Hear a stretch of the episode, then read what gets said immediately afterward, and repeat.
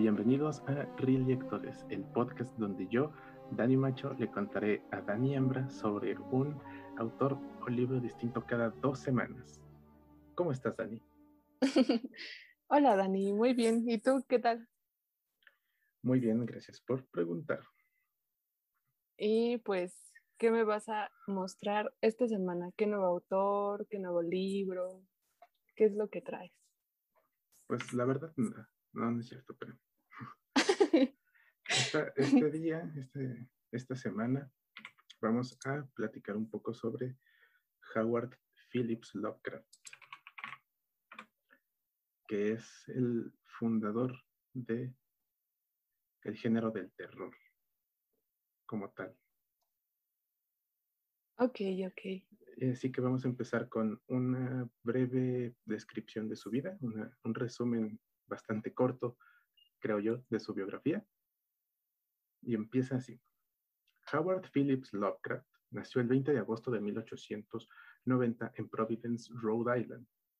Su padre murió cuando él tenía apenas unos ocho años y su madre descargó todo su resentimiento contra su marido sobre Howard. Fue un niño muy solitario y enfermizo que se pasaba incontables horas en la biblioteca de su abuelo, leyendo especialmente sobre anatomía, bueno, digo, astronomía, cosa que le apasionaba. Entre sus otros intereses estaban la historia de Grecia y Roma, los cuentos de hadas, las mil y una noches, la Inglaterra del siglo XVIII y la novela gótica y policíaca su, ¿cómo se llama? Su especial gusto por la novela gótica se desarrolló gracias a haber leído a Edgar Allan Poe, que fue su mayor inspiración en sus primeras obras, en sus primeros cuentos. Lovecraft fue un niño prodigio. A los 12 años recitaba poesía, leía a los 3 y empezó a escribir a los 6 a los ocho años ya había leído una gran cantidad de libros de la biblioteca de su abuelo. La educación de Lovecraft fue meramente autodidacta en sus primeros años de escuela, por voluntad de su madre que no quería que se juntara con niños inferiores a él. O sea, hasta eso su mamá discriminaba a los demás niños. Ay, no, qué mala onda. Decía que no, como su, su pobre Howard, su Philip, podía juntarse con cualquier mono mugroso de la calle? ¿Cómo era eso posible? Ya que él era superdotado, ¿no? Y cómo podría, podría convivir con esa gente común. con esos sucios impuros. Así, junto con su abuelo, quien le alentó a leer, descubrió el paganismo grecolatino y a la edad de cinco años se declaró ateo, lo cual le ayudó a desarrollar más rápidamente su imaginación comparado con otros niños de su edad. Esto mismo le causó problemas para socializar con los niños de su edad. Mientras los demás querían jugar a juegos que requerían gran actividad física, Howard prefería actividades más pausadas y tranquilas, como hacer representaciones históricas. Yo creo que, o sea, en tiempos actuales hubiera recibido muchísimo bullying.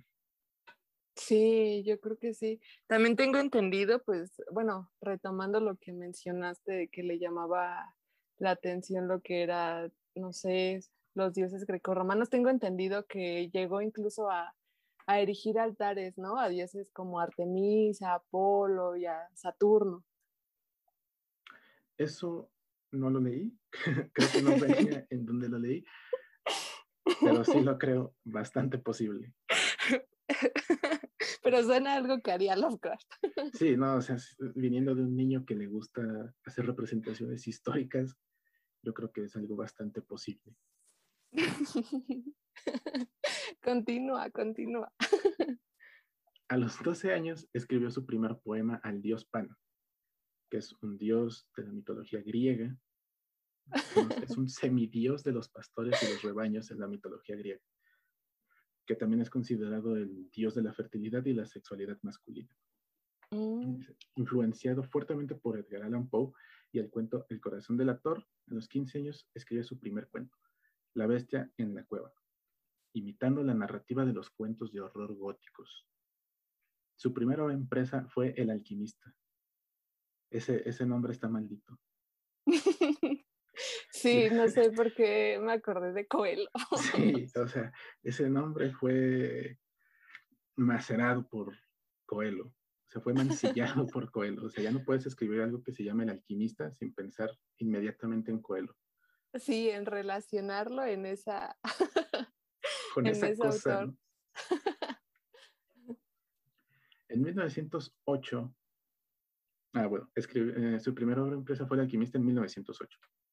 Pero no fue sino hasta 1923 que publicó de manera profesional el libro que le lanzaría a la fama, Dagon, publicado en la revista Weird Tales.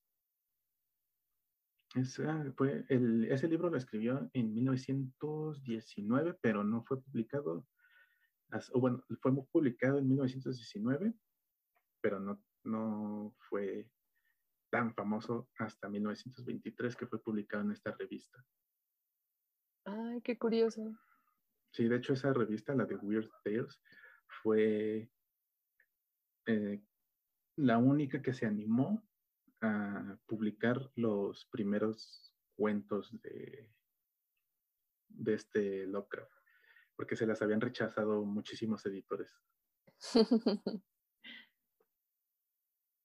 Pero pues suena que, que estuvo interesante, porque incluso creo que llegaba a tener relación con algunos de los autores, ¿no? Que eran de esa época, lo que es, o sí, Nueva York. pero eso ya fue después de, de la publicación de Dagon en Weird Tales.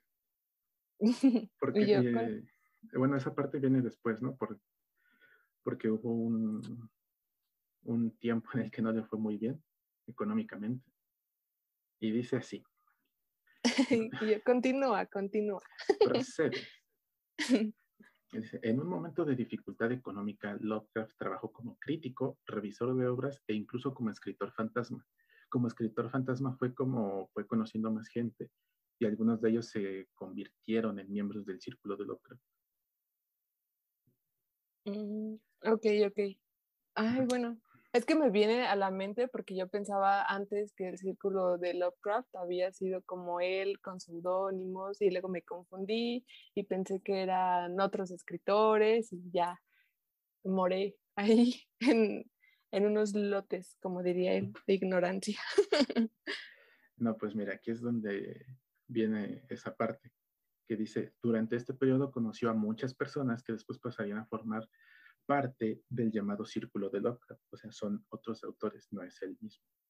Ah, y otra cosa es que dicen es que su forma de ser con estas personas era totalmente distinta a cómo trataba a las personas que no fueran sus amigos. Tenía una actitud totalmente diferente con estos escritores del círculo de Lovecraft.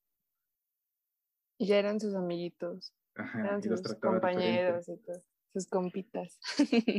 Pero eso sí, su, racismo nunca desapareció, ¿no? O sea, él seguía tratando a todos, o sea, los trataba mejor que a los demás, pero seguía siendo racista. En 1923, en una convención de escritores, conoció a la que se convertiría en su esposa, Sonia Green, con quien contrajo matrimonio en 1924 y se mudaron a Nueva York, donde vivieron hasta 1926 cuando se separaron. Qué triste, ¿no? Dos, años. Sí, eso me da mucha risa. Como dos, años y luego se divorcian.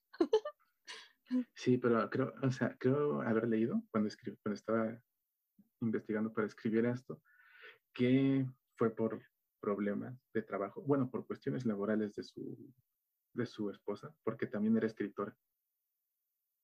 Entonces, su trabajo le demandaba que se eh, mudara a Cleveland, me parece, y por otras cosas que no me acuerdo qué fueron, pero pues terminaron divorciando en, en 1926.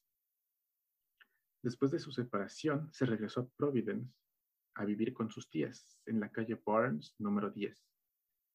Cuando su tía, la señora Clark, falleció en 1932, se vio obligado a mudarse al número 66 de la calle College, donde pasaría sus últimos años hasta que en 1937 fue internado en el hospital Jane Brown Memorial, donde murió la mañana del 15 de marzo de 1937 a causa de cáncer intestinal.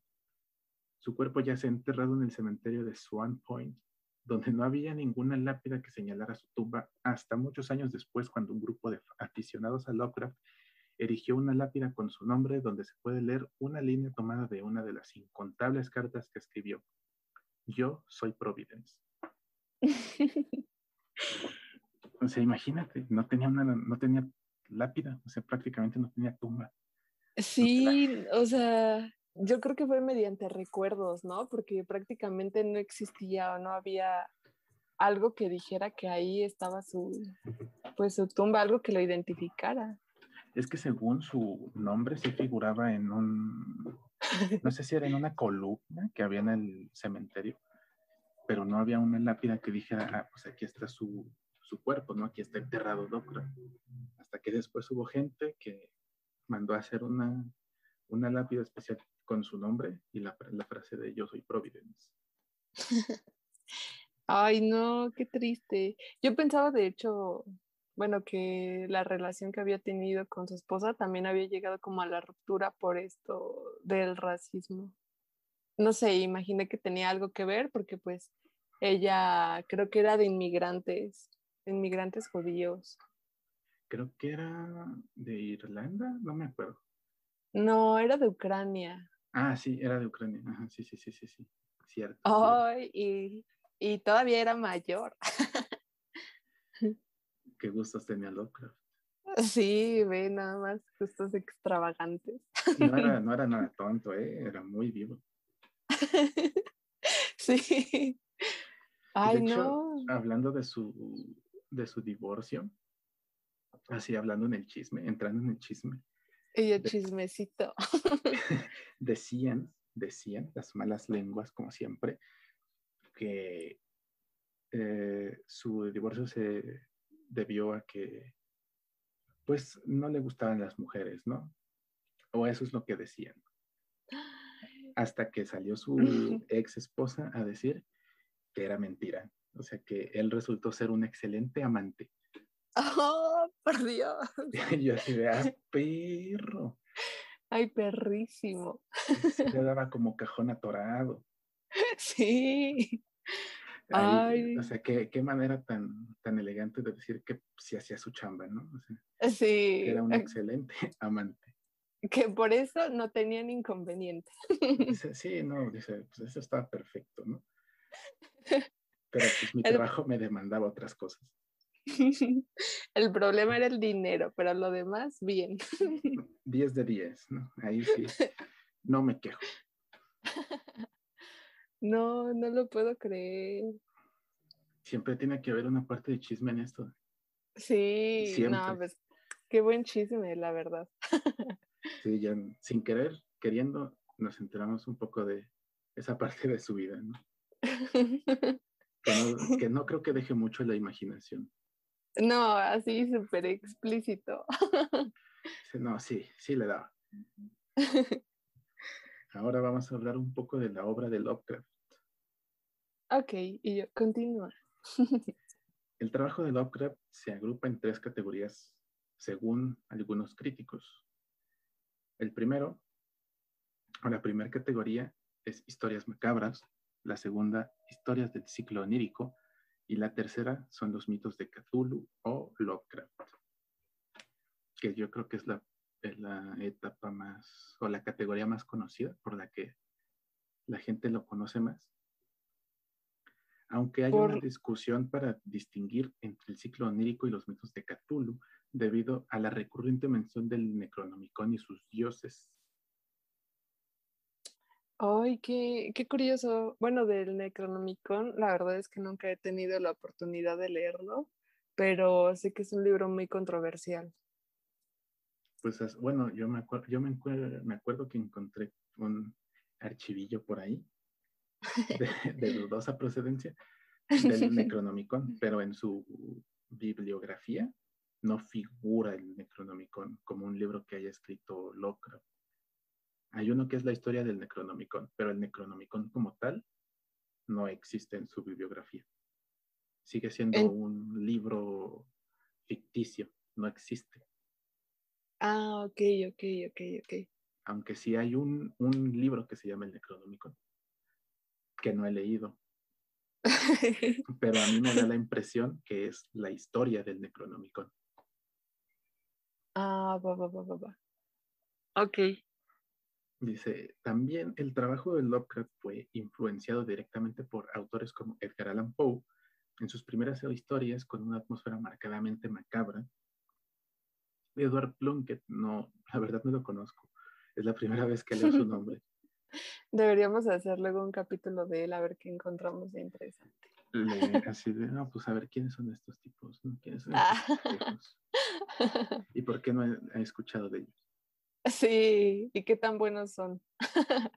Pues yo me imagino que bastante buenos, para que Lovecraft los haya tomado de inspiración, o para que hayan formado parte de su narrativa, deben ser buenos dentro de lo que cabe. A mí me gusta mucho Edgar Allan Poe. O sea, sí, se me hace muy bueno, tiene bien definidos algunos personajes, o que sé la mayoría, y se me hace como de muy buena comprensión. Pero ya hablaremos de él después. ¿Verdad que sí? Sí, sí, sí. Tú continúa. Lord Dunsany, Arthur Macken y los avances científicos en ciertas áreas como la biología, la astronomía, la geología y la física. Esto, o sea, su, influencia por la geología sí es muy, muy notoria en, en las montañas de la locura. Sí me di cuenta de eso horriblemente, que utiliza términos que solo un geólogo podría entender. Y sí me di cuenta de eso y dije, ay, güey, este güey, ¿qué onda? Ahorita que me acuerdo, luego cuando yo, bueno, lo estaba leyendo, había términos que no comprendía y me ponía a buscarlos así en internet y ver las imágenes de las rocas que describía. Y pues yo no sabía hasta ahorita que me estás comentando que es debido a su fanatismo y amor por la geología. Sí, yo cuando lo estaba leyendo dije, no, pues, o sea, no cualquier persona te escribe sobre esto, ¿no? O sea, sobre geología. O sea, si va a escribir sobre esto, tiene que, tuvo que haber mínimo investigado, tiene que conocer de lo que está hablando. Y cuando leí esta parte dije, ah, no, pues sí, o sea, el güey sí se dedicó a estudiar geología, ¿no? Y sabía de lo que hablaba y lo pudo plasmar en sus libros. Y, no era acá que te aventara una historia toda fea de, de, cualquier roquita o roca que encuentres por ahí en la calle.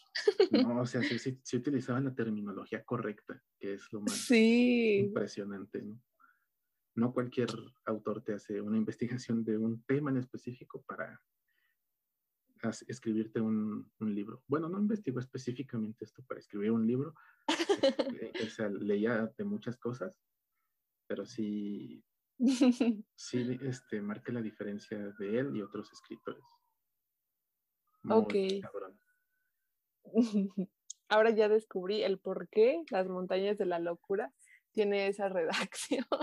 Tiene, y ya bueno, y bueno, después te voy a explicar un poquito más de por qué escribió sus últimas obras como las escribió. Y dentro de esas últimas obras, de, bueno, de los últimos años de vida de Lovecraft, entra ese el de En las montañas de la locura. Creo que para mi gusto sería la más extensa de todas las que he escrito. Bueno, es que la verdad no he indagado tanto en si ha tenido otras novelas en las cuales tienen, bueno, no novelas o cuentos, por así decirlo, que tengan esa extensión de páginas. Pero a comparación de la llamada de Cthulhu o así, pues sí se me hace muchísimo más extenso. Es, eh, ¿cómo se llama? La extensión de sus obras se extendió en sus últimos años de vida por, por la, ¿cómo se llama? Por la situación en la que estaba viviendo. O sea, ya se le estaba acabando el dinero, se murieron sus tías, tal y cual. Y, o sea, poco a poco se fue hundiendo él mismo en, una etapa de, sol, de soledad. Y en la misteria. Prácticamente, o sea, sí, y por eso hay algunos libros, y está ahí el de Las montañas de la locura, que fueron súper extensos, o sea, sus últimos relatos fueron súper extensos. Y fue o por sea, esto entre, entre más cerca de la muerte, más largo escribí.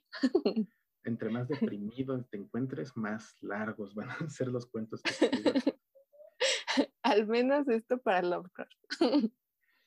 Sí, o sea, sí tiene sentido porque pues hay, hay partes en las que de repente divaga demasiado en muchas cosas y como que pierdes la, la atención en el libro y te quieres saltar partes. Pero pues, fue por esto mismo, andaba deprimido. andaba deprimido, ya olía el olor de la muerte, tenía el olor de la muerte en la nariz. Ya, ¿cómo se llama? Ya olía a panteón, ya olía a cementerio su casa.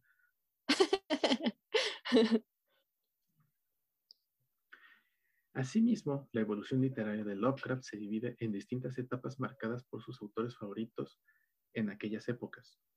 La etapa gótica, que aproximadamente va de 1905 a 1909, la etapa onírica, que va aproximadamente de 1920 a 1927, y la última etapa, que es la de los mitos de Cthulhu, de 1927 a 1937. Por otro lado, otros autores clasifican su evolución en ciclos narrativos, agrupados por temáticas en lugar de reunirnos en orden cronológico y estos son cinco ciclos. Es el ciclo onírico, el ciclo de Nueva Inglaterra, ciclo de las civilizaciones perdidas, ciclo de Randall Cards, que ese es un personaje de una de sus novelas, de uno de sus relatos, y el ciclo de los mitos de Cthulhu. Lovecraft trataba un gran número de temas en sus obras. Por ejemplo, el conocimiento prohibido, la, influencia de razas extraterrestres, la culpa atávica, la imposibilidad de escapar del destino fatal, el racismo, una cierta aversión hacia las mujeres y los riesgos del avance científico. Pero antes, antes de seguir, aquí hay que aclarar una cosa. cuando dicen que en sus novelas, sus relatos, este, tenía una marcada aversión hacia las mujeres, no se refiere a que él fuera machista. Hay que aclararlo. Hay que aclarar eso antes de que alguien diga, ay, vamos a cancelar a Lovecraft. No, no es que él fuera machista. Lo que pasa es que él tenía a la figura femenina en sus cuentos como seres malvados. O sea, suena chistoso, pero los tiene como seres malvados. Yo en, este momento estoy intentando recordar alguna parte de, de algún cuento que haya leído de Lovecraft, pero no recuerdo haber encontrado a una mujer. Creo que ni siquiera fueron como protagonistas, ¿no? En sus obras. No, los protagonistas en sus obras son siempre hombres. Siempre. Y, un monstruo. sí. Y son muy pocas las mujeres que, que son, que aparecen en sus en sus, en sus relatos. Son muy pocas, pero casi siempre que aparece una, las pinta como si fueran sirvientas del, de fuerzas del mal o algo así. Ay, qué, qué intenso. Qué loco. Pero en ningún momento, en ningún momento denigra a la mujer. No es que diga que es menos que el hombre, pero las marca como si fueran seres malvados, ¿no? o sea, están mal, o sea, le sirven a un demonio, pero son, pero somos igual. o sea, son, son seres poderosos, ¿no? No, son ahí como un, ¿cómo se llama? Un esbirro cualquiera. Son, son gente con poder. Eso me pone a pensar, Cthulhu, ¿qué orientación tendría? ¿Era hombre? ¿Era mujer? ¿O, era algo así, nada más existiendo? Pues no sé. O sea, teniendo en cuenta de que es como un pulpo. Pero nada más existiría un Cthulhu. Ay, ¿es neutro? Nada más, existe uno, o sea, es, es este. Ay, güey. Mm, es que, ay, no, no podría decir que es asexual, tal vez. Pero pues no necesita reproducirse. Algo que no muere, no necesita procrear. Pues quién sabe, era algo entonces. Lo hubiera aclarado ahí en las montañas de la locura, aunque es al final. ¿cómo, se llama? Ah, los antiguos eran los de la montaña de la locura. Ah, los primordiales. Ándale, ajá, los primordiales. Esos no me acuerdo si tenían, creo que tampoco tenían un sexo definido. No, no lo recuerdo. No recuerdo que haya tenido algún sexo definido. Los primordiales. Nunca lo mencionó. Igual eran también pues, algo extraño ahí. Es que yo tengo igual un vago recuerdo de que, de, que tenían teorías de cómo se reproducían o algo así. O sea, tengo un vago recuerdo de que decían algo sobre eso, pero la neta no me acuerdo. Quién sabe, pero ay no, o sea, yo creo que si en algún sueño me encuentro a los primordiales, ahí me quedo. Yo no estaría tan, tan tranquilo como el, el protagonista, que se, siempre se me olvida el nombre de ese vato. Ay, no manches, yo tampoco me acuerdo, pero parecía así como lo redactaba, que siempre trataba de mantener la tranquilidad aunque los viera, ¿no? Para que no lo encontraran. Ajá, él siempre trataba de ser lo más frío posible, porque pues era un científico, ¿no? Cauteloso. él tenía que ser objetivo en todo lo que en todo lo que reportaba, en lo que mandaba en sus reportes. Tenía que guardar el porte de buen científico. El doctor William Dyer se llama, sí, William Dyer. Ah, va, va, va. No, pues ya ni me acordaba. no, yo tampoco lo tuve que buscar porque no me acordó.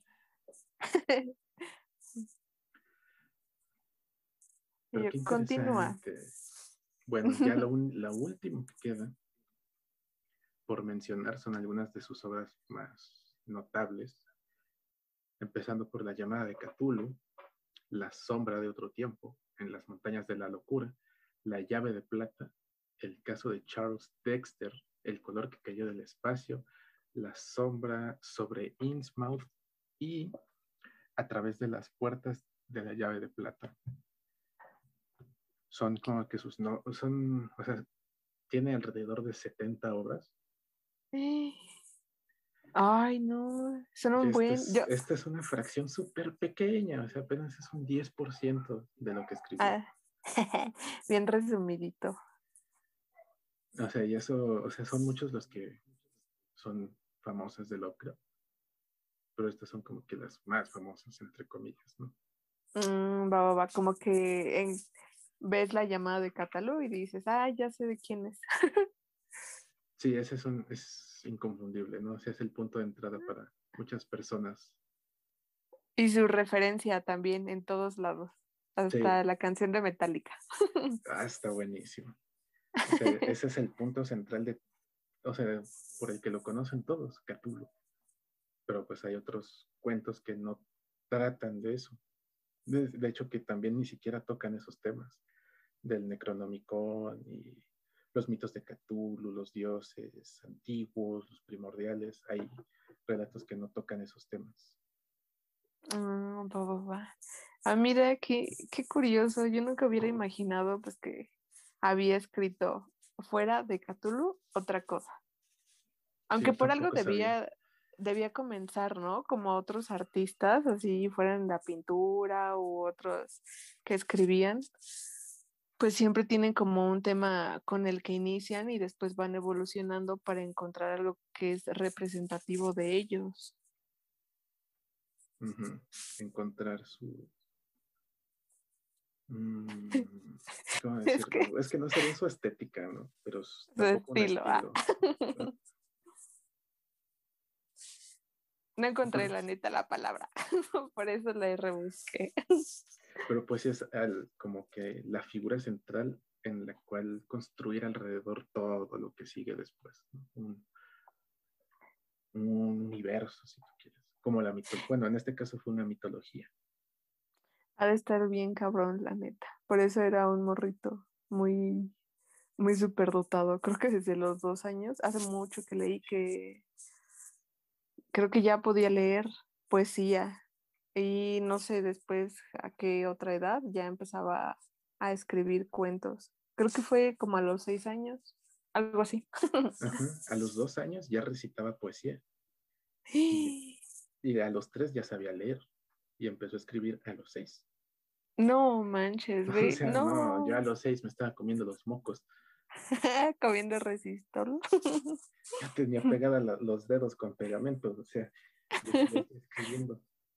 La mano con cola loca. Me la pegué en la nariz, así con cola loca, y ahí escribiendo. O sea, yo todavía ni sabía qué onda con mi vida a los seis. No, no más, yo ni a los veintitantos. Y ese, imagínate, a los seis ya escribía, y seis años después, a los doce, ya, te- ya había escrito un poema. No manches. No, Dani, o sea, de verdad que yo acá a mis 23 apenas estoy viendo qué hacer con la vida y todavía no escribo poemas. Todavía ni sé escribir, no sé narrar una historia, ni, no sé ni estructurar una, una oración. No puedo ni escribir una carta. Peor tantito, no sé ni qué es un ensayo. Uy, no, peor todavía. O sea, él se me figura como las tortuguitas, ¿no? Las tortugas marinas que ya, ya llevan un segundo afuera del huevo y ya saben qué tienen que hacer, ya saben qué onda con su vida. Ajá, y se Saben que van lo primero que tienen que hacer es ir al mar. irse a la agüita. Y ya, o sea, eso es lo que tienen que hacer. Ellas ya saben. Y yo, o sea, estoy más atrás que una tortuga marina recién nacida. No sé, alguna comparación con algún animal. Yo creo que sería, sería mi perrito, así siempre feliz. Sin saber todavía qué hacer con la vida. Sin prestarle importancia a nada. Solo Mm. siendo feliz. Sí, pero aprendiendo sobre las cosas que me puedas relatar, Dani. Qué interesante es esta persona, ¿eh? La neta. La neta. Ay, yo creo que si Lovecraft viviera en estos tiempos modernos, Se mata. quisiera, además de que se mata, Por no sé, que las personas afrodescendientes tienen derechos. él se, se moriría de un infarto. O sea, si por, si por algún motivo él reviviera ahorita y viera, mata. que, y viera que un afrodescendiente puede votar, se, ma- se le da un paro cardíaco y se muere. Revive, ve a alguien y ya se mata de una, ahí mismo en el panteón, Un presidente negro no puede ser y se muere. en el gobierno de Barack Obama. No, imagínate qué impacto. Ay, no, no, no. O, o sea, pero no entiendo cuál era la cuestión, pues tan arraigada del, del racismo, ¿no? Eso creo que era algo feo que no me hubiera gustado que tuviera el Lovecraft. Pues, hmm, déjame pensar, déjame pensar. Es que, ay, el gato de, o sea, su más claro ejemplo de, de racismo es el nombre de su gato, ¿no? El gato de Lovecraft. Pero pues también en sus cuentos hace mención, ¿no? De eso, del racismo. Y ahorita el único que me acuerdo, porque es el único que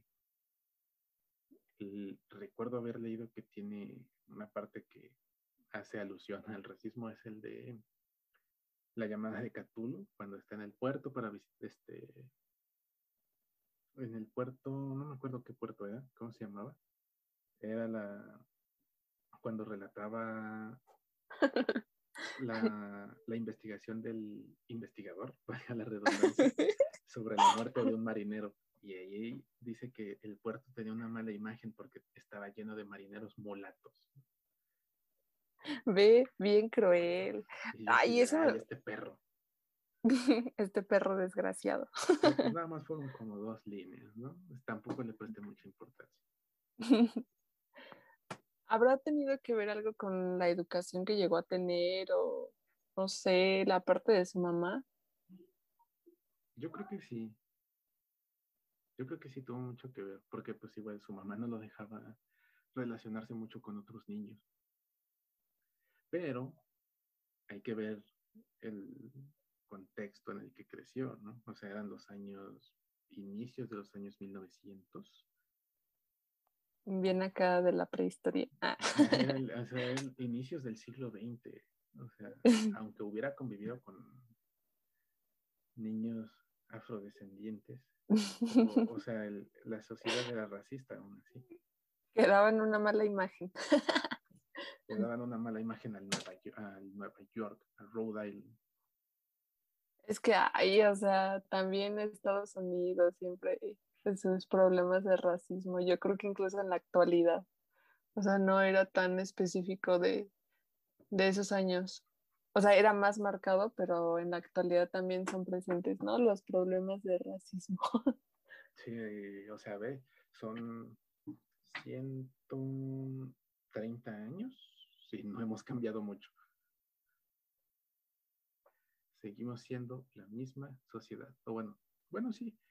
No, no quiero echarle la, la piedra a Estados Unidos, porque pues, en México también estamos igual. Yo creo que estamos igual, un poquito más atrasados que Estados Unidos. un medio siglo, tal vez. Un siglo ya, una. Unos 200 años si tú quieres seguimos detrás de Estados Unidos, pero pues Estados Unidos también se ve que tiene un rezago social y cultural. Sí, no, también México bien tristísimo con sus contrastes que llegan a tener, que llegamos a tener.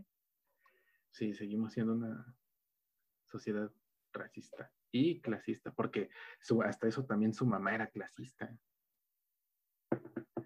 Por eso no lo mandaba a la escuela, hacía cualquier escuela. tenía, que ser educado en casa o en la mejor escuela de, la ciudad o del país. Ay, o sea, qué estafa, la neta. Ya era un niño dotado. Sí, pues, ¿qué le, ¿qué le podía pasar? Sí, o sea, ya no iba a socializar bien triste. Y todavía le quitaban la oportunidad de ir a la escuela. Sí, pobrecillo. Y aparte de que fue aislado de, desarrollarse en una en un ambiente normal para un niño. No fue tan, o sea, fue culpa de su mamá y otra que pues, era enfermizo, ¿no? Se enfermaba mucho. Ah, sí es cierto. De eso yo ni siquiera me acordaba. También por eso lo protegía mucho. incluso hasta antes de, morir, se, se, disparó otra vez sus, sus achaques, ¿no? Ya de, la vejez. Bueno, tampoco está tan viejo, 40 y, ¿qué? 47 años. Así como si fuera de 80, 90 años. ya 90, ¿no? Dice, no, pues sus 100 años ya le estaban pasando factura. Está 46 años. Pero pues sí, dice que no, no toleraba temperaturas abajo de los 20 grados.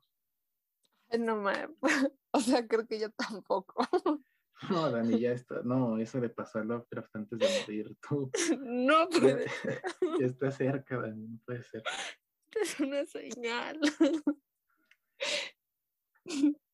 Eso es para que me dé cuenta. Para que te des cuenta de los paralelismos de tu vida y las de Lovecraft y puedas puedes predecir qué es lo que se aproxima. Ay, no. ¿Cuántos años? ¿A qué edad se murió? a los 46. Oh, Pero.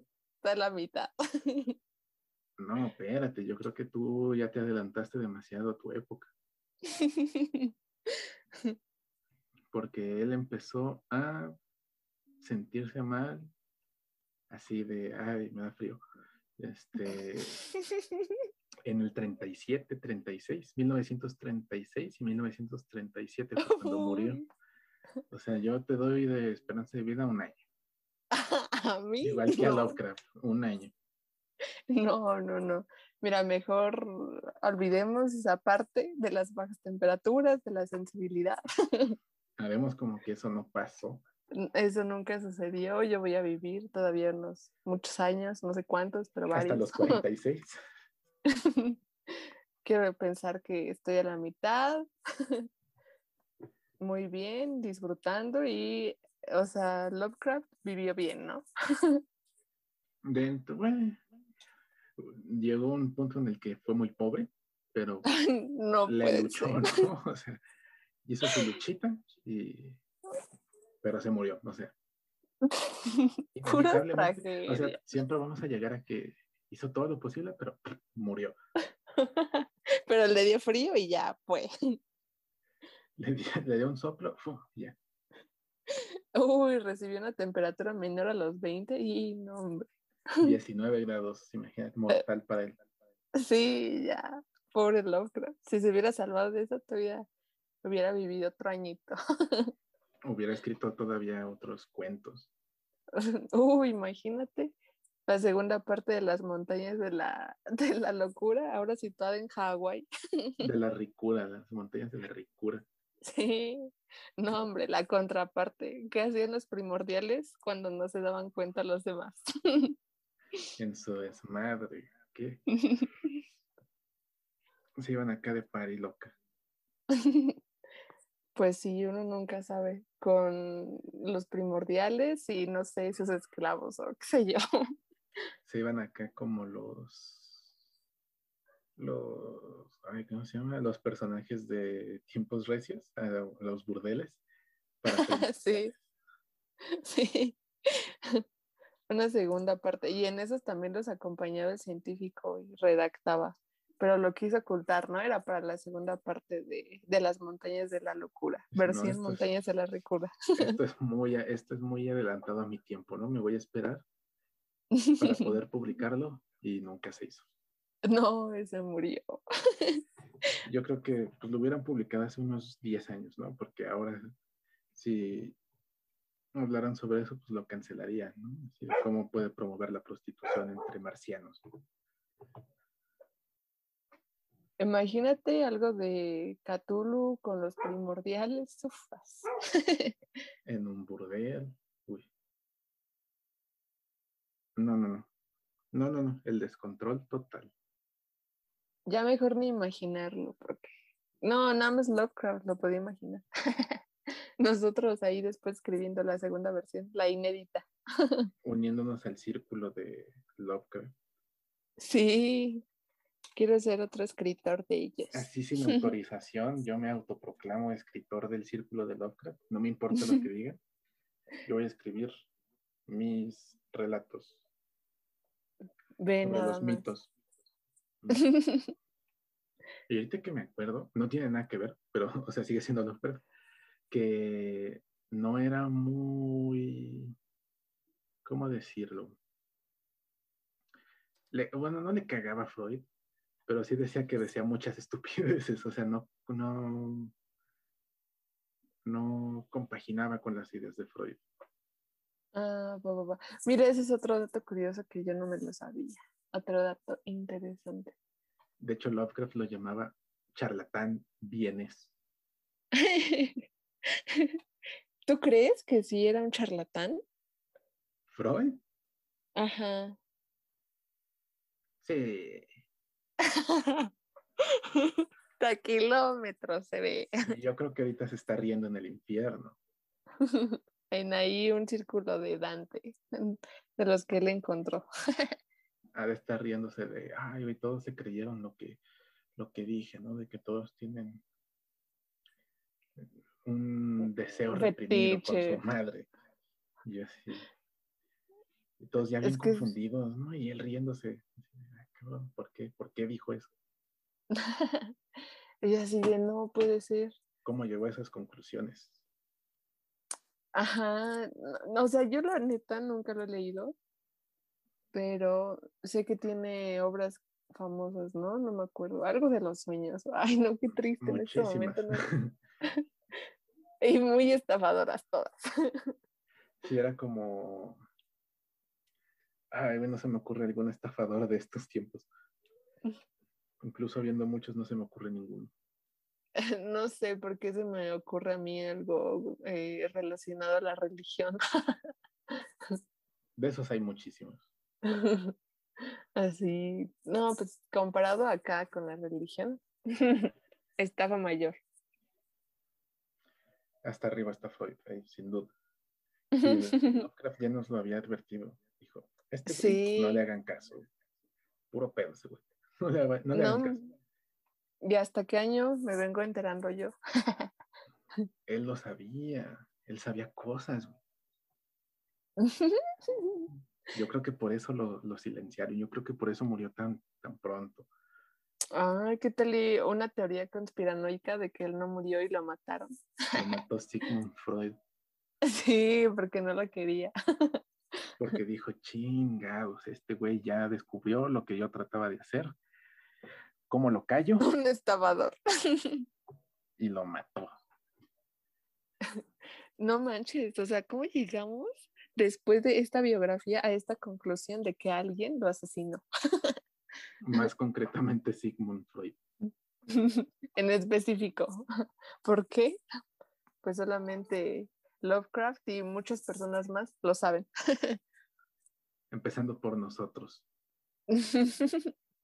que yo no he leído sus obras, pero la verdad es que sí, tiene cosas muy, no sé, o sea, como muy fuera de lugar.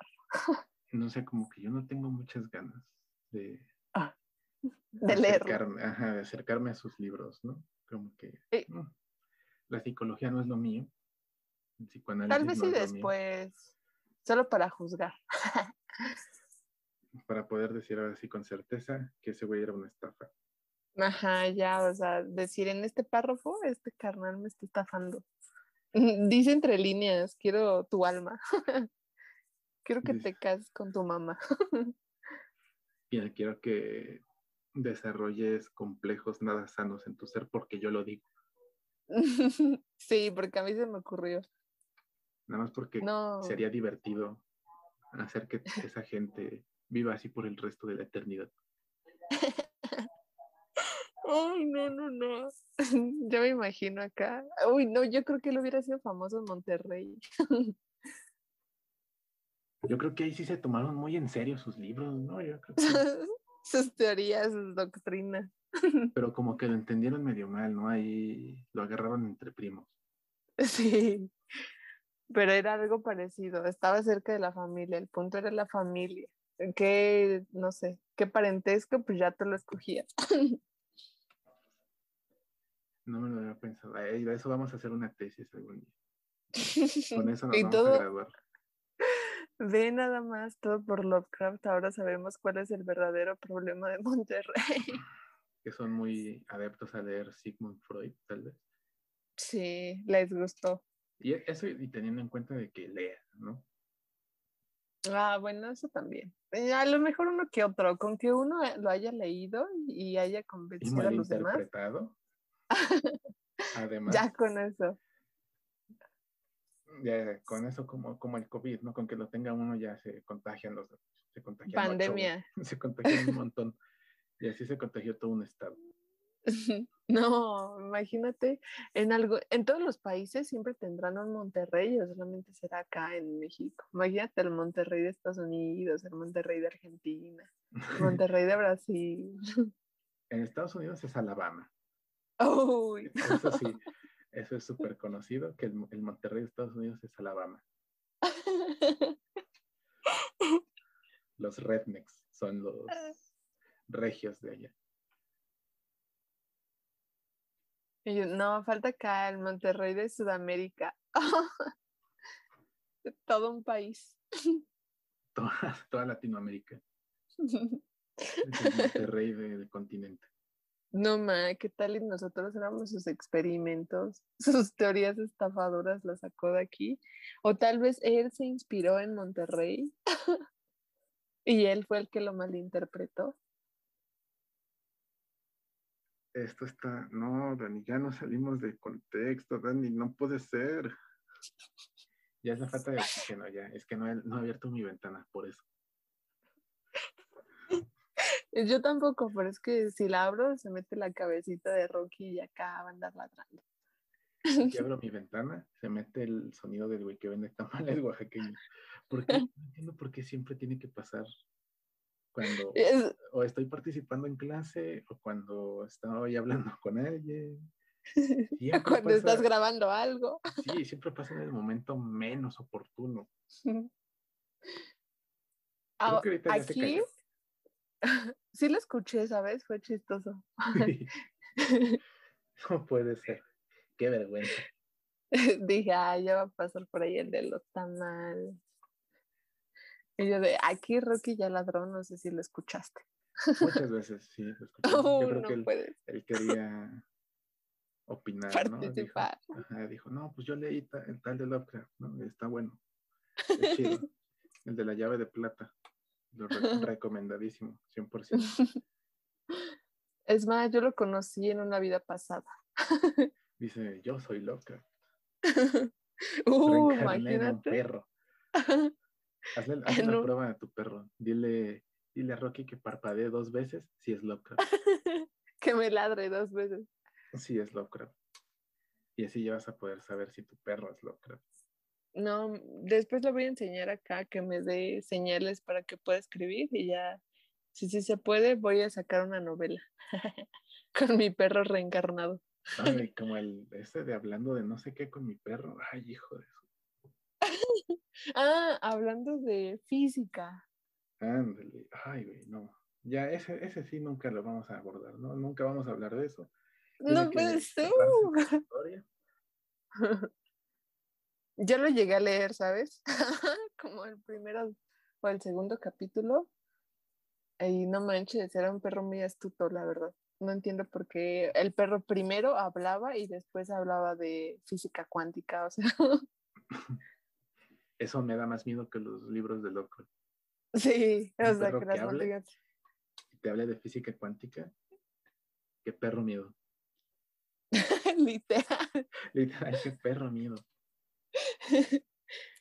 Estaba muy perro ese perro, o sea, neta sí te daba unas explicaciones interesantes, ¿no? Que acá, que su hueso, que lo aventaba no sé dónde, que ya, que la nanopartícula no sé qué. No me quedó nada, Dani, el perro no explicaba bien. Maldito perro, no, pues yo entendí menos ahorita lo que me dijiste. es que no lo entendí, no pude explicar.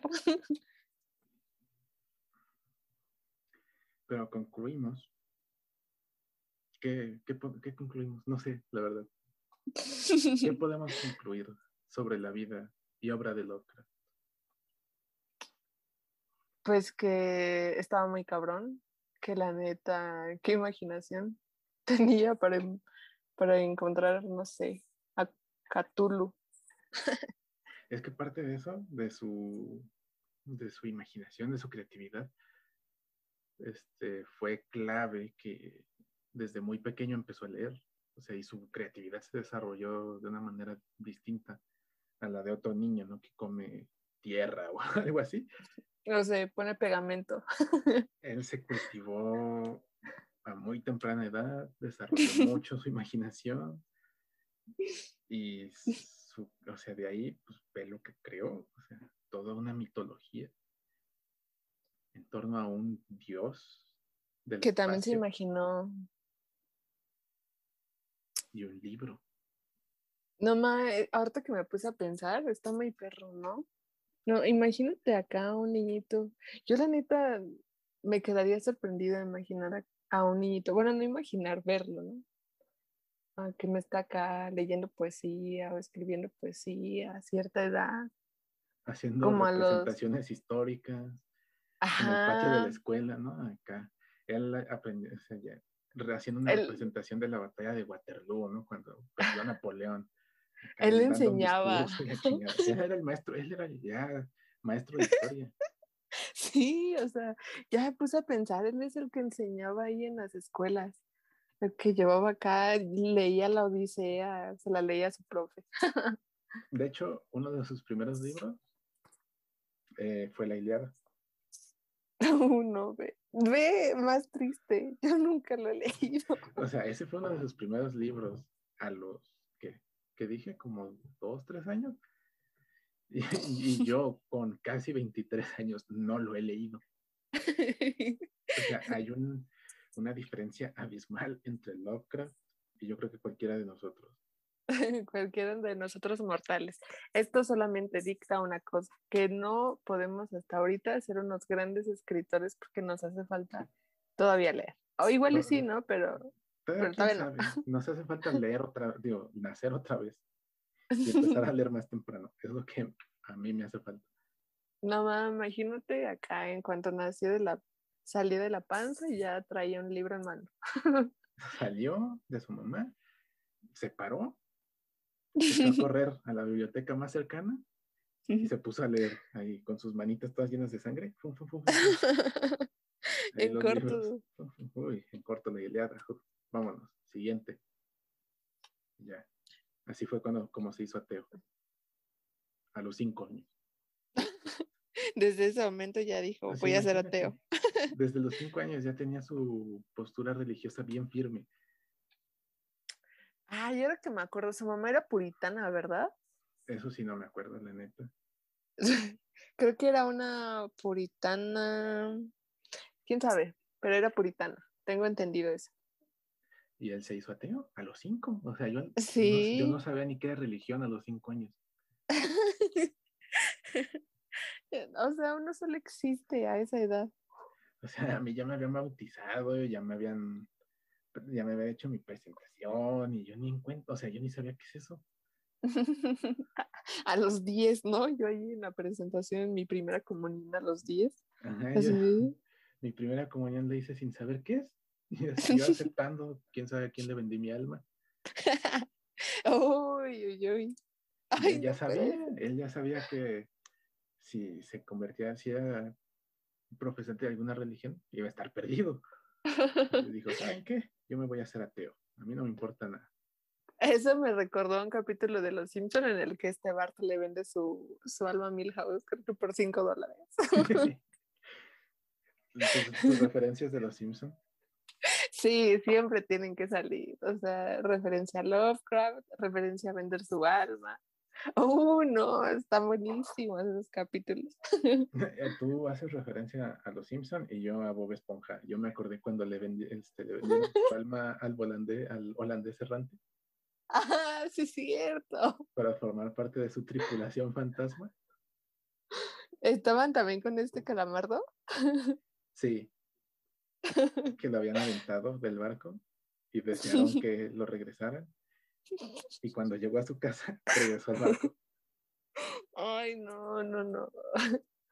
No, yo me acuerdo que en el de en el de los Simpson, este Bart y Milhouse creo que estaban en una iglesia y lo puso este Milhouse acá, una música tipo de terror y los castigaron a los dos y este Bart estaba enojado porque lo delataron, entonces vendió su alma a Milhouse.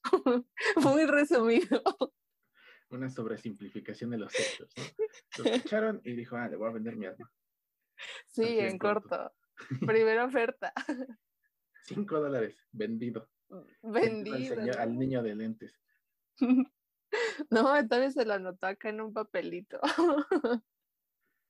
Su contrato. Le vendo mi alma, mil euros por cinco dólares. Ay, yo hubiera comprado un alma, la neta. Con esos precios, uff. De remate. Y bueno, ya, ahora sí esa fue nuestra conclusión. Con esa referencia tan maravillosa a los Simpsons, y a Bob Esponja. Y a Bob Esponja. Vamos por terminado el primer capítulo del podcast. Divagamos bien cabrón. o sea, eso sí, me es muy difícil estar centrado en un solo tema. Es que salen referencias, o sea, de cualquier lado. está muy perro, creo que tendremos que, ir trabajando. Es difícil hablar de un de alguien tan famoso sin hacer referencias a cosas que nada que ver. Sí, y o sea, además él aparece en todos lados. Bueno, no en todos lados, pero sí tiene muchas referencias. Sí, muchísimas. y yo, y de nuevo regresa a los Simpsons. volviendo otra vez al tema que abandonamos.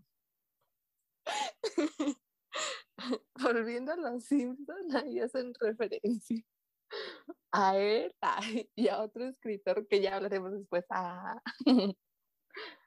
Ya sé cuál es, creo.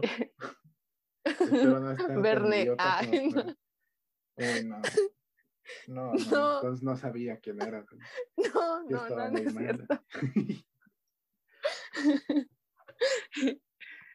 No, no Ay, es ya, iba cierto. de- ya iba a decir un güey que ni siquiera es escritor. Pero no, pues que también se mama. O sea, que también escribe cosas muy feas. Y yo, déjame adivinar. Ay. Y yo, ¿Coelho? Pero nunca va a aparecer en los Simpsons. Es músico. Oh, ah, no, peor aún. Baladista. Otra pista, es baladista. Ay, no, o sea. Ay, no, no me acuerdo ahorita. Estoy muy frita con los recuerdos. ya mejor dime. No, ahí se los dejo de tarea. Ay, no. Con este. Con este, este, ¿cómo se llama? Chinga madre, se me fue la palabra. Los dejo Con esa tarea. tarea, ajá, con esta tarea de investigar qué baladista famoso que escribe cosas feas me estoy refiriendo. Soy yo. Sale Dani, a ver, tus redes sociales, si es que tienes.